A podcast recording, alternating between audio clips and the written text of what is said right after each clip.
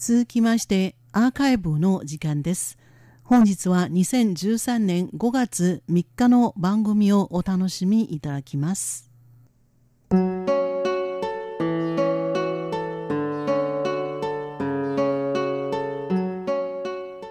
リスナーの皆様いかがお過ごしでしょうか？文化の台湾の時間です。この番組では台湾の文化をさまざまな角度からご紹介してまいります。今週のお相手は私上野です。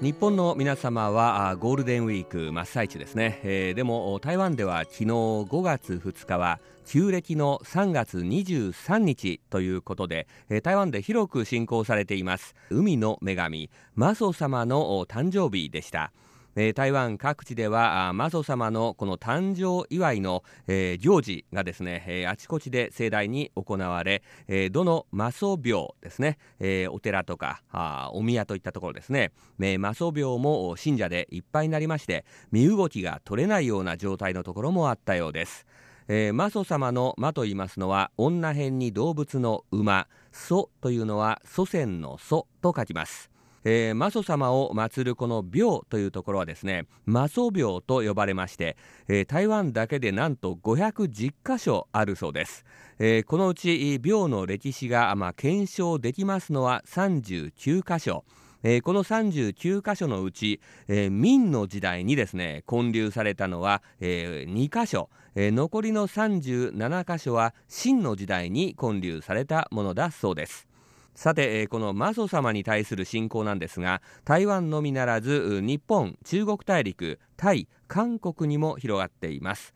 日本では江戸時代の前から伝わっていたそうです。茨城県長崎県青森県神奈川県の横浜などにはいずれもマソ病があります。確か東京でも近々できると聞いたことがありますね。えー、一部の歴史の古いマソ廟というのは日本のですね神道と結びついて、えー、天日神社となっているそうです、えー、ここで言います天日なんですがこれはお天気の天に、えー、お妃様のお妃ですね、えー、王妃様の日という同じですね、えー、これを書きますけれどもこれはつまりマソ様のことなんですね。えー、例えば茨城県、えー、北茨城市の天日山というところにあります、えー、音立花姫神社というこれ神社ですね、えー、大洗町にある、えー、音立花姫神社は皆その例なんですね。姫神社ということで女性だということがありますね。さて、えー、明の時代と清の時代漢民族が中国大陸の東南の沿岸部から台湾海峡を、まあ、越えて台湾に移ってきた時に航海の安全を守る女神このマソ様への信仰を台湾に、えー、持ってきたわけですね。しかしマソ様の信仰が台湾に伝わってきた後台湾ならではの特色が少しずつ出て加えられました。マソ様は中国大陸の南方では出港する際海に出る際ですねこの海の守り神として、漁業者漁民たちに信仰されていたんですが台湾ではもう違うんです。万能の神様として信仰されています、台湾の人たちはマソ様のことを親しみを込めてまずポと呼んでいます、えー、これマソ様のマソに、えー、この2文字にですねおばあさんのばばばと書くんですけれどもね。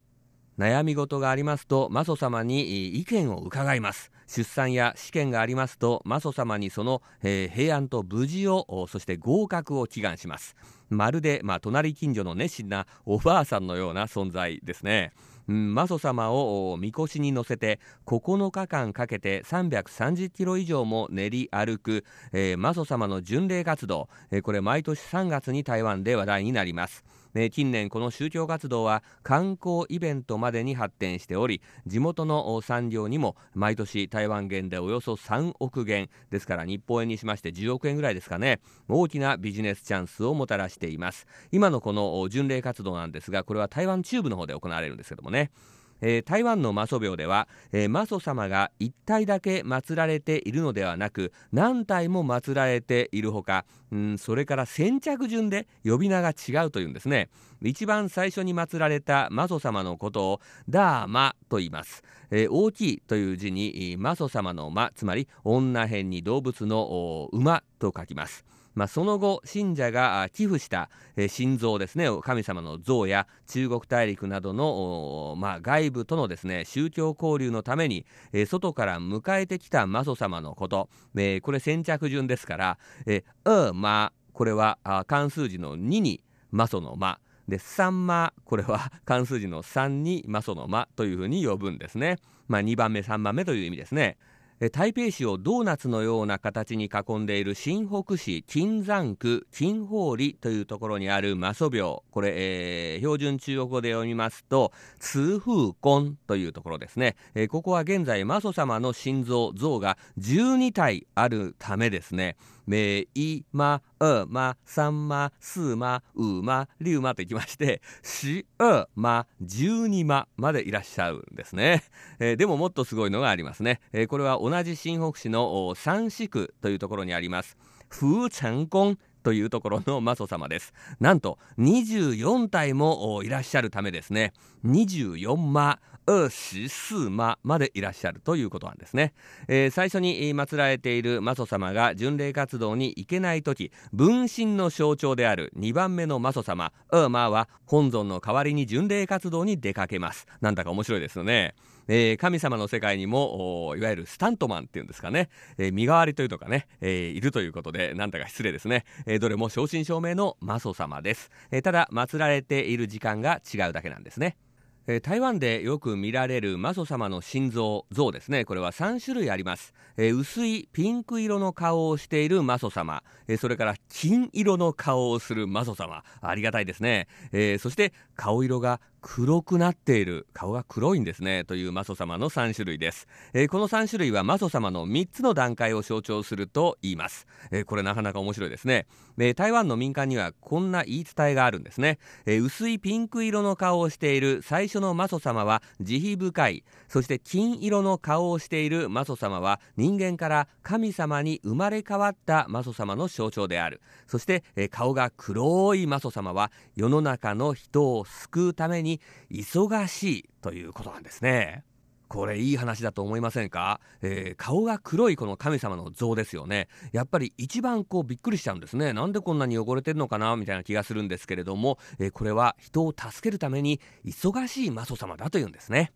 えー、マソ様はもともとは実在の人物だと言われています、えー、古代中国の宋の時代の文献に初めてマソ様に関する記載があります、えー、文献の記載によりますと、えー、マソ様は中国大陸南部の福建省普天県美州所出身の、えー、林というですね林さんですね。ね林という漢字の林という名字の女性だということで名前は不明なんです、え清朝になって初めてマソ様の名前が明らかになりました。清朝の文献によりますとマソ様は林ムーニャンと言います。林それから沈黙するの黙、えー、黙るという感じですね。そして娘と書くんですね、えー、生まれてから7歳まで1回も泣いたことはないため沈黙の黙に娘という2文字の名前が付けられたそうです。人間だったこのリン・ムーニャン、えー、日本語で読みますと林木城さんが亡くなって神様のマソ様として生まれ変わったということなんですね。えー、マソ様が生まれる前のことでしたが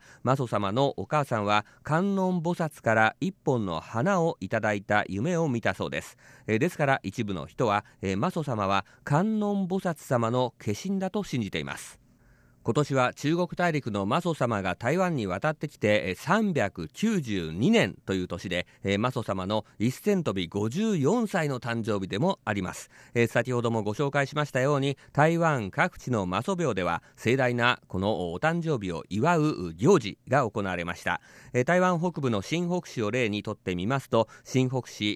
板橋区にある通惠根というところですね。ここで今年初めて信者の発起によりましてえー、幸せを祈るためのアンギャを行いました、えー、昨日2日の朝6時新北市にある12のマソ廟数百人に上る信者が、えー、1カ所に集まり市内を20キロ余り練り歩いて幸せを祈願しました。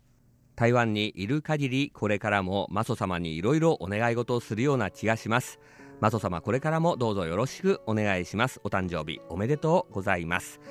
文化の台湾今週はこの辺で失礼いたします。ご案内は上野でした。お聞きの放送は台湾国際